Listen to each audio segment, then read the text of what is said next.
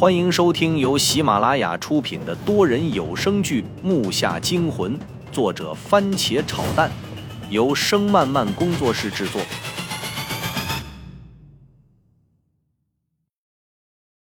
第五十三集。你怎么知道我会双刀？我手伸进背包想取棍刀，这边正翻找着，对面那两个身着金绣花纹袍的干尸就朝我蹦了过来。脸上干的都快变成骷髅了，那速度简直令人啧舌。我吓得头上全是汗，越着急手越抽不出来。我疯了似的喊了出来，可眨眼的功夫，腥风就袭到了脸上。我知道再不躲来不及了，身体本能一侧，谁想另一个干尸从一旁窜了上来，其中一只带着红色长指甲的干手顺着我背与包之间的缝隙就插了进去。他的身体向左边一拉，我跟着退了出去。时间不容我多想，我用全身的力气往前挣脱。只听“呲啦”一声，我的登山包两根背带边缘处直接被拉断。我没控制住，向前跑了几步，失去平衡，扑倒在了地上。一倒地，我向右滚，躲开僵尸攻击范围，挺身站了起来，左手一握，我心里惊喜。就在千钧一发之际，我从包里取出了棍刀。但抬手一看，却愣了，竟然是那个青绿色的棍刀。我听着声音，身体向后一翻，这绝对是本能。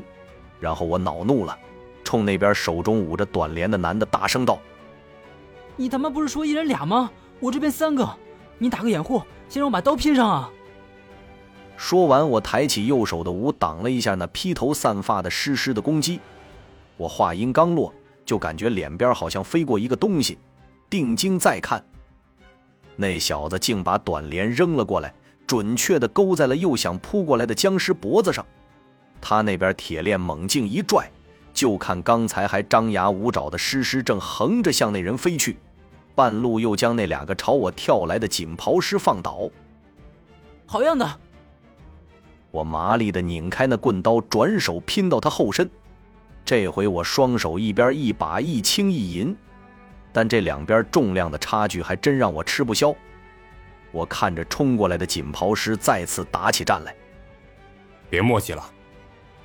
他用短镰勾着一个尸尸脖子，从后面拉长铁链向后一拽，抬脚踹在尸尸腰部，那尸尸的头当场被镰刀割了下来。我身体旋转，刀在周身划过，弹开了向我刺过来的攻击。锦袍师身体好像弹簧，被我叉开后又弹了回来，而且力气特别大，我不能硬挡，蹲的一滚倒，拿青刀向上一挥，就好像砍在铁块上。那僵尸只是一顿，然后向下趴了过来。什么他妈破刀啊！我往旁边翻了下，连滚带爬的跑了开来，身后很快又传来了噔噔噔干尸蹦跳的声音。只是你不会用而已。哪个都不简单，这俩怎么也这么灵活呀？我喘着粗气，胳膊刚才被其中一个锦袍师的指甲刮开一个口子，幸好袖子宽，只是衣服被划破了。不知为什么，他只解决掉了一个尸尸，而那个长发的僵尸他一直没有下杀手，只是来来回回的躲闪，时而的挡一下。再看我这边的两个锦袍师，简直如同疯狗一样。没有智商的到处抓着，身体一挺一挺的，但速度毫不怠慢。我左手挡开左边那个，右边的就冲了过来。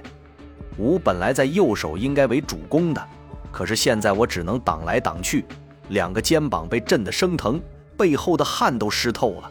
现在这情况，我也只能勉强招架。我回头看了一眼，后面就是石棺。我想起了爷爷教我的锁身刀。紧接着，我深吸口气，向后快退了几步，拎着两把刀，回想了一下锁身刀的套路，回身跳上石棺边缘，又向上一跃。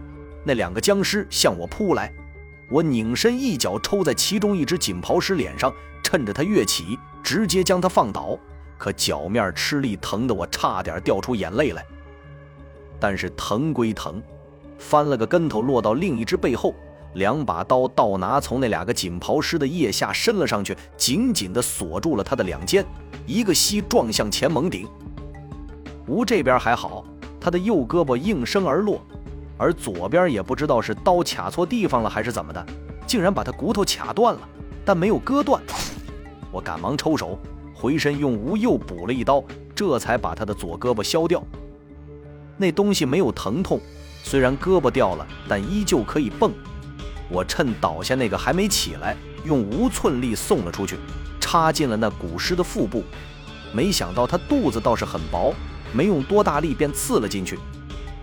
然后松手正握，我迅速向前一推，这下力度大，那古尸肚子中间直接拽开，它就好像一根折断的木棍，一边连着一边断了，从旁边弯了下去，不得动弹。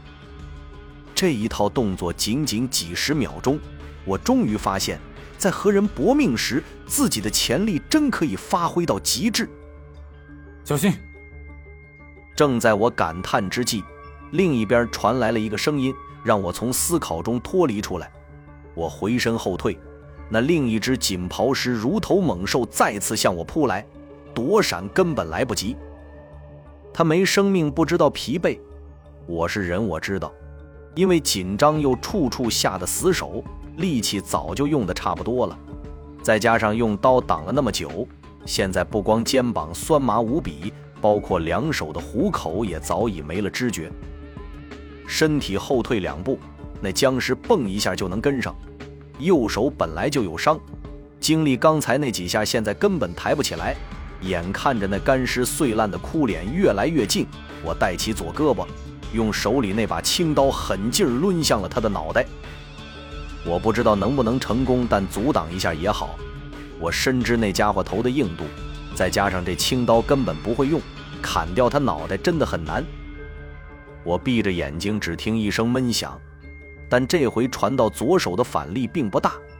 我以为是因为手麻了的原因，但睁眼一看，我顿时愣在了原地。那个人看到也是一愣。我看了看左手的青刀。